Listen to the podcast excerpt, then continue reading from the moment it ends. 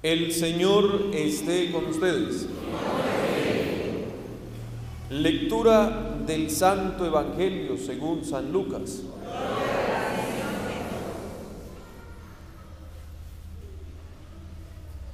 En aquel tiempo, cuando Jesús iba de camino a Jerusalén, pasó entre Samaria y Galilea.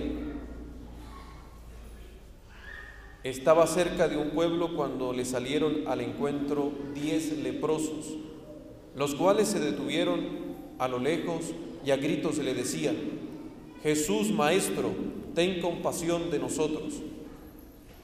Al verlos Jesús les dijo, vayan a presentarse a los sacerdotes. Mientras iban de camino quedaron limpios de la lepra. Uno de ellos, al ver que estaba curado, regresó alabando a Dios en voz alta. Se postró a los pies de Jesús y le dio las gracias. Ese era un samaritano. Entonces dijo Jesús, ¿no eran diez los que quedaron limpios? ¿Dónde están los otros nueve? ¿No ha habido nadie fuera de este extranjero que volviera para dar gloria a Dios? Después le dijo el samaritano, al samaritano, levántate y vete, tu fe te ha salvado. Palabra del Señor. Podemos sentarnos, queridos hermanos, para compartir la reflexión de este domingo, de este vigésimo octavo domingo del tiempo ordinario. Estamos en un mes dedicado a las misiones en nuestra iglesia, en un mes para recordar el sentido del bautismo, de que hemos sido bautizados, de que hemos sido enviados. El próximo domingo, de hecho, será eh, el Domingo Mundial de las Misiones y donde vamos a resaltar aún más eh, ese, esa misión que tenemos cada uno de nosotros como bautizados, como enviados para proclamar la palabra del Señor. Y la liturgia que hemos compartido, eh, las lecturas que hemos proclamado, nos hablan también como de una preparación para vivir esa misión, para entender que somos enviados, para entender que Jesús ha tenido compasión de nosotros que nos ha salvado, que nos ha sanado, que nos envía a predicar, que nos invita a levantarnos, que nos invita a fortalecer cada día nuestra fe. Y en estas lecturas entendemos que hay un proceso con lo que hemos escuchado de, en la primera lectura del libro de los reyes de Naamán, eh, que estaba enfermo y luego fue a agradecer, o con estos diez leprosos que también fueron sanados por la compasión de Jesús, pero solo uno regresó a dar gracias. Entonces, eh, en los temas de las lecturas de este día, como también eh, de la lectura de San Pablo a Timoteo, nos hablan como de un paso de la enfermedad a la vida nueva, a la salud, como que estamos enfermos, de hecho pudiéramos estar enfermos corporal y aún más espiritualmente, que es peor, y haber recibido también esa compasión del Señor, esa salud de Dios, para luego también ser agradecidos. Entonces, enfermedad, sanación y agradecimiento. O ser desagradecidos, como eh, también eh, narra el Evangelio de San Lucas, que eran diez los leprosos, Jesús los sanó, por su fe fueron sanados y solo uno regresó a agradecerle al Señor. Entonces debemos pensar en la importancia del agradecimiento desde nuestra fe, en la importancia de agradecer al Señor porque nos salva, porque nos sana, porque nos llama a una vida nueva, porque nos envía a una misión, porque nos envía a predicar el Evangelio, porque nos envía a dar testimonio de que Él ha hecho esa obra salvadora, la está haciendo en nosotros. En la primera lectura del libro de los reyes eh, nos dice que Naamán fue y se bañó en el río Jordán siete veces y su carne quedó limpia, quedó sanados. Entonces este bañarse siete veces eh, nos indica a nosotros, nos habla de la importancia de los siete sacramentos en nuestra vida cristiana. Y más aún cuando dice que se bañó nos habla del sacramento del bautismo y que quedó curado, nos habla de la gracia de Dios, de, de el poder de Dios a través de los sacramentos en nosotros. Por ello debemos dedicar siempre un momento para pensar cómo estamos viviendo los sacramentos, principalmente el sacramento del bautismo, porque cuando entendemos y somos conscientes de lo que significa el sacramento del bautismo, que seguramente todos hemos recibido, la mayoría, eh, y tal vez lo hemos recibido desde muy pequeños y nuestros padres, eh, nuestros padrinos han tenido que ayudarnos a fortalecer esa fe como corresponde, entender que hemos recibido el don del Espíritu Santo, que nos convertimos en templos del Espíritu Santo y que a partir de allí somos enviados a esa misión que hemos recibido ese espíritu misionero para proclamar la palabra de Dios, para dar testimonio de lo que ha hecho el Señor en mí. Entonces nos podemos preguntar, pero ¿qué ha hecho el Señor en mí? Y nos podríamos quedar callados porque a veces no sabemos agradecer todo lo que el Señor nos ha concedido. Y entonces caemos en la misma actitud de aquellos nueve leprosos que no regresaron a dar gracias a Dios. Es tan difícil dar gracias. Es una norma de cortesía incluso en la vida cotidiana a veces también se nos olvida. Nos dan algo y bien, recibimos algo, ya. Se nos olvida dar gracias incluso en la vida cotidiana como norma de cortesía. Y luego aún más en nuestras oraciones. Nos quedamos como aquellos nueve leprosos, sanados, curados, eh, hemos recibido un bien y nos olvidamos de agradecer a nuestro Dios.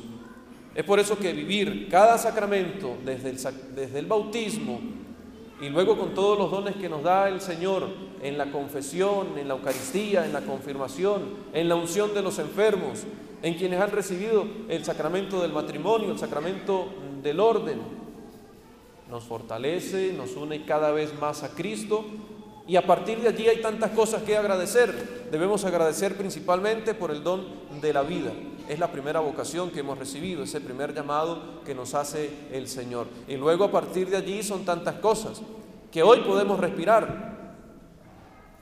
Eso tenemos que agradecerlo a Dios, que nos ha dado una familia, que nos permite conocer su palabra, que nos permite escuchar su palabra, que nos permite eh, recibir su cuerpo y su sangre, que nos permite ser enviado para anunciar el Evangelio. Siempre debemos buscar las razones para dar gracias a Dios.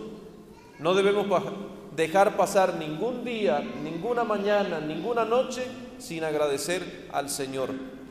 Debemos siempre hacer un propósito de, de reflexión, de meditación personal, donde siempre descubramos, por lo menos diariamente, tres dones que hemos recibido del Señor ese día para agradecer. Por supuesto, no pensemos que, nos vamos, que vamos a recibir un día un carro y otro día eh, un edificio. No, en los detalles pequeños de la vida donde se manifiesta el Señor, en la caricia de nuestra madre, en el beso de nuestro padre, en el abrazo con nuestro hermano, en la sonrisa de nuestro vecino, de tantas maneras que se expresa el Señor donde podemos apreciar su presencia.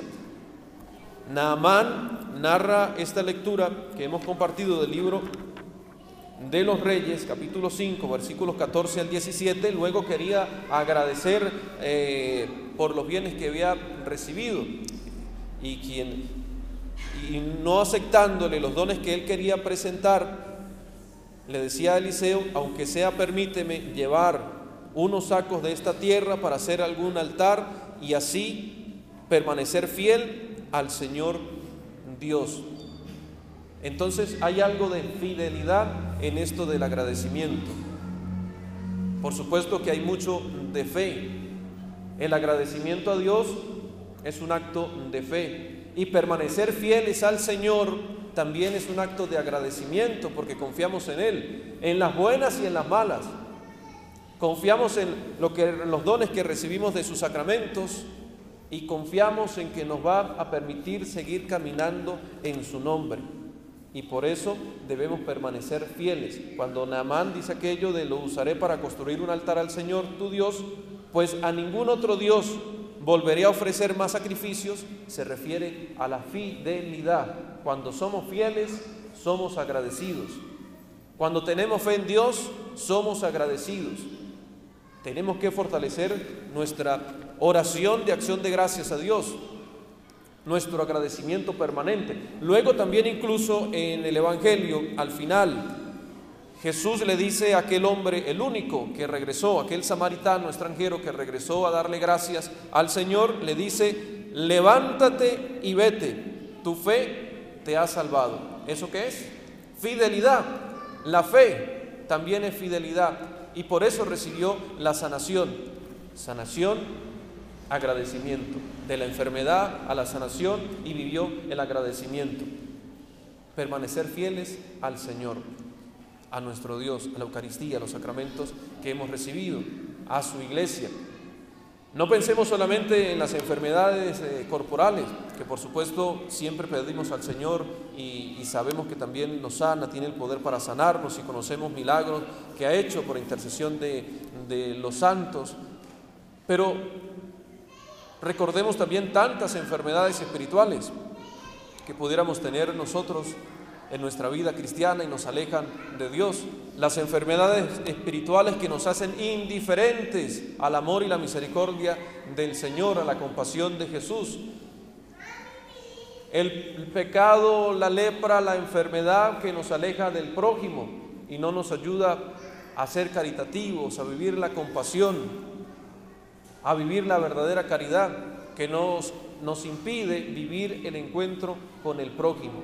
Si hacemos un examen de conciencia personal, eh, podemos determinar cuál es ese pecado, cuál es esa lepra por la cual pedimos auxilio hoy al Señor y decimos como aquellos diez leprosos, Jesús, Maestro, ten compasión de nosotros. Vamos a decirlo, Jesús, Maestro, ten compasión de nosotros. Y pensemos en esa enfermedad, en la enfermedad corporal, ¿está bien? Es necesario que pidamos al Señor por la salud corporal y de nuestros hermanos enfermos que hemos encomendado en la Eucaristía, pero también por la salud espiritual que necesito para seguir adelante, para que el pecado no me aleje del Señor y para que cuando reciba la gracia de la salud, cuando la reciba en el sacramento de la confesión, no me aleje, no me vaya como aquellos eh, nueve que sanó el Señor y no regresaron a agradecer. Cuando Jesús le dice, levántate, se refiere también a recordar la resurrección, como Él también ha resucitado para darnos una nueva vida y que nos invita a nosotros también a levantarnos, a resucitar a una vida nueva. ¿Qué ha dicho San Pablo a Timoteo?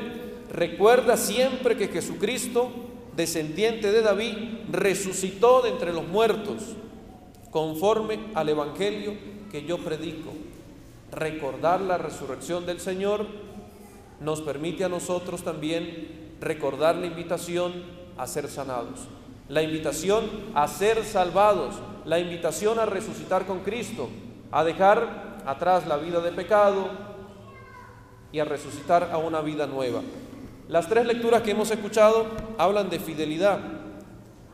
Al final de la lectura de Pablo a Timoteo, capítulo 2, versículo 8 al 13, eh, recuerda cómo pudiéramos nosotros tal vez ser infieles, porque nos olvidamos, porque somos desagradecidos, porque nos apartamos del Señor. Pero dice San Pablo, si le somos infieles, Él, Jesús, permanece fiel, porque no puede contradecirse a sí mismo. Él es el Dios fiel que quiere que también nosotros seamos fieles. Por eso hoy pidamos al Señor que nos ayude a encontrarnos con Él en la Eucaristía, en los sacramentos, para que como aquel hombre, Naamán, que se bañó siete veces en el Jordán y quedó, y quedó curado, también nosotros vivamos los sacramentos como una oportunidad de salvación, de liberación, como una oportunidad de crecimiento espiritual, de crecimiento en nuestra vida cristiana,